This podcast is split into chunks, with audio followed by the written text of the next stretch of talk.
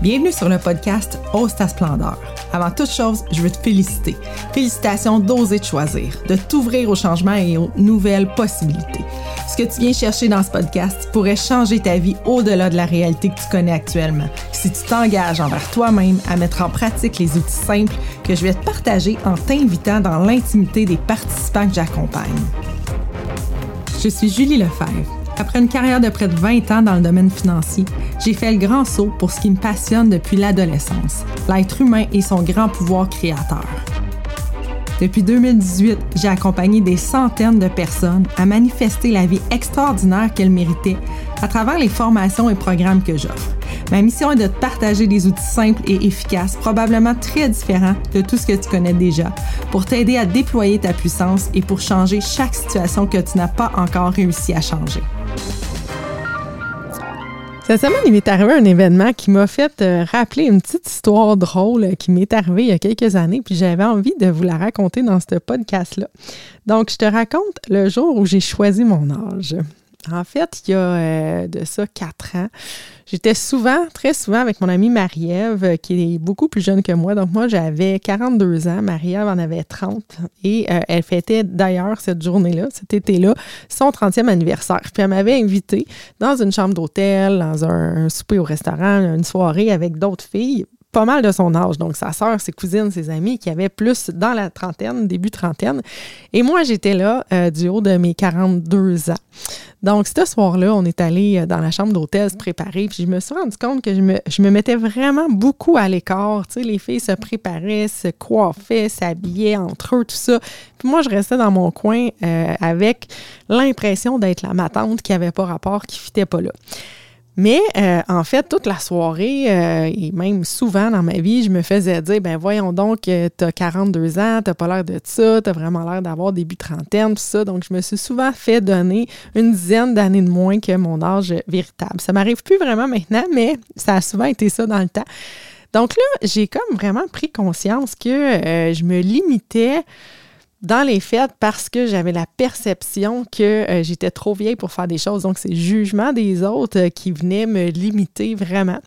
là, à ce moment-là, je me suis dit, dans ma très grande sagesse, je me suis dit, ben c'est pas vrai qu'un homme habillé en soutane une certaine journée de 1976 va décider de comment je me sens aujourd'hui. Donc, que c'est pas vrai que le prêtre qui m'a baptisé, c'est lui qui va décider de comment je me sens. Fait que j'ai décidé à ce moment-là de euh, changer mon âge. Donc, j'ai dit, moi, là, ça, c'est pas vrai que j'ai 42 ans. Je me sens plus comme 36, 37. Donc, j'ai décidé que j'avais cet âge-là.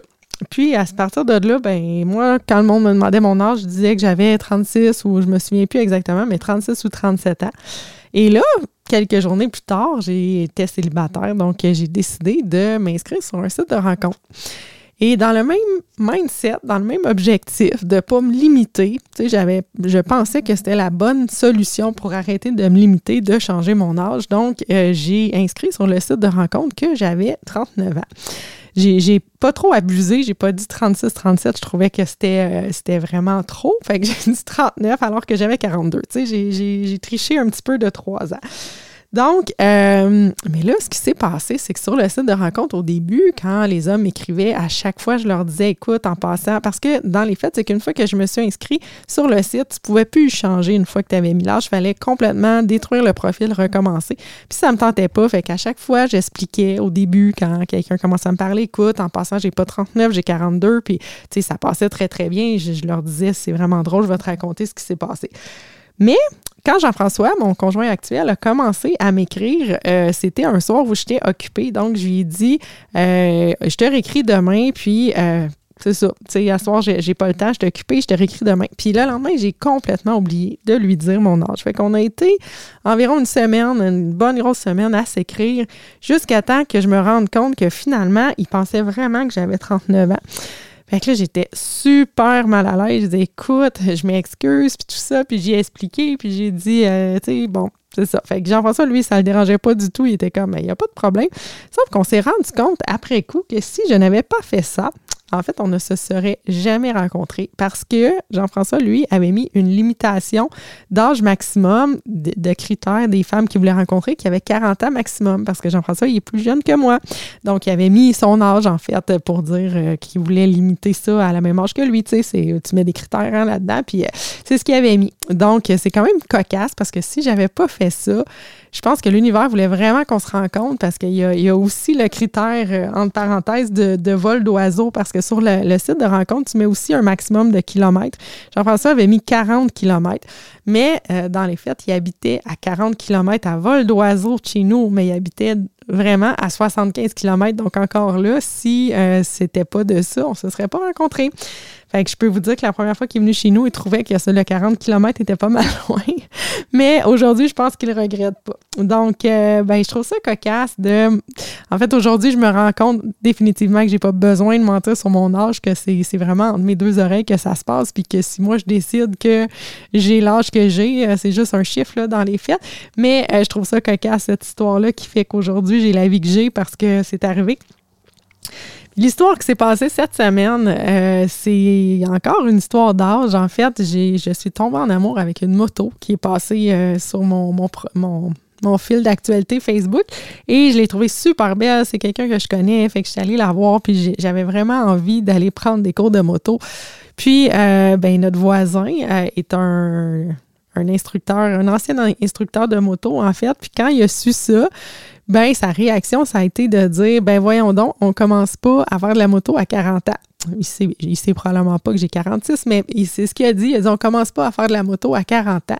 Fait que j'ai fait comme Oh my God, quelle croyance incroyable. En fait, si on veut faire de la moto à 40 ans, on peut faire de la moto à 40 ans.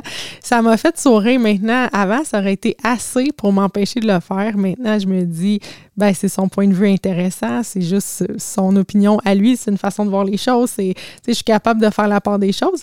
Mais ça me fait réaliser jusqu'à quel point on se fait souvent, on se laisse souvent limiter par l'opinion des autres, qu'on justifie en fait notre inaction par l'opinion des autres parce que c'est plus facile, c'est moins d'efforts. Tu sais, dans mon cas, probablement que euh, je vais pas le faire, les cours de conduite. Je sais pas encore parce que j'ai plein d'autres projets.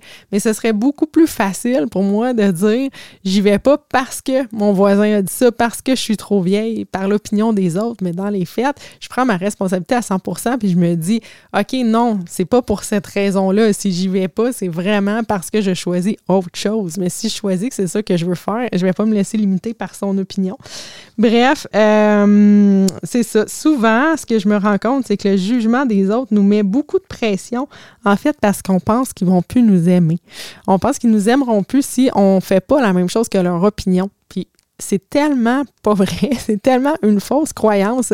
Dans les fêtes, mon voisin, je sais pas jusqu'à quel point même, mais que j'aille ou pas faire de la moto, même s'il m'a émis son opinion, ça change rien sur l'amour qu'il a pour moi ou sur l'affection ou ce qu'il pense de moi. C'est vraiment, il m'a juste émis son opinion, mais nous, on prend ça comme si vraiment ça allait changer notre valeur puis l'amour qu'on a avec l'autre personne.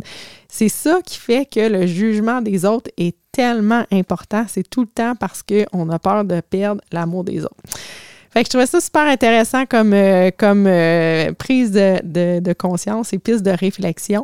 Et euh, j'ai envie de vous donner mon petit outil préféré pour se donner de l'amour de soi. Puis plus on a d'amour de soi, moins le jugement des autres devient important. Donc, dans une situation comme ça, mon petit outil super simple, c'est simplement de me poser la question, si je m'aimais totalement et profondément, qu'est-ce que je choisirais? Dans ce cas-ci, si je me totalement et profondément, est-ce que je choisirais de faire un cours de moto? Donc, ça exclut totalement le voisin et son opinion, n'importe qui qui pourrait avoir une opinion sur la question. C'est vraiment si je mets totalement profondément, qu'est-ce que je choisirais? Puis à partir de là, c'est là que je vais choisir qu'est-ce que je vais prendre comme projet cet été. C'est quoi qui me tente le plus? Donc, euh, c'était mon petit outil du jour.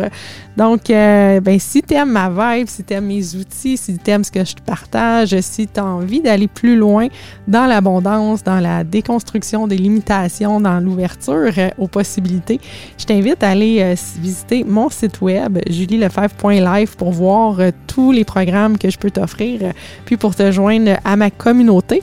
Hausse ta splendeur, donc mon groupe Facebook privé Hausse ta splendeur. Viens nous rejoindre. Je vais te partager plein d'outils. Tu vas pouvoir voir qu'est-ce que je peux te proposer.